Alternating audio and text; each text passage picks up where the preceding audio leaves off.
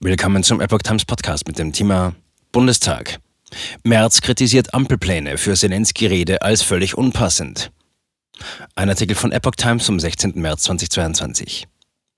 Die Umstände der geplanten Videoansprache des ukrainischen Präsidenten Volodymyr Zelensky im Bundestag sorgen für Reibereien zwischen der Union und der Koalition.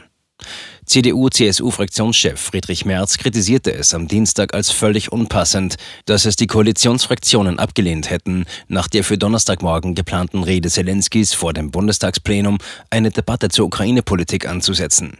Die Unionsfraktion erwarte, dass Bundeskanzler Olaf Scholz mit einer Regierungserklärung auf Zelenskis Rede reagiere.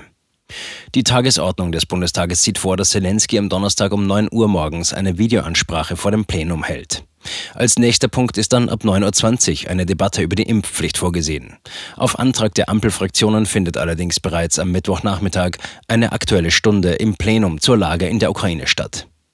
CSU-Landesgruppenchef Alexander Dobrindt bezeichnete es mit Blick auf den für Donnerstag geplanten Auftritt als falsch, dass man ansatzlos nach einer solchen Schalte aus einer Kriegsregion mit bewegenden Worten sicherlich des ukrainischen Präsidenten quasi zur Tagesordnung übergeht. Auch Dobrindt forderte eine Regierungserklärung des Bundeskanzlers.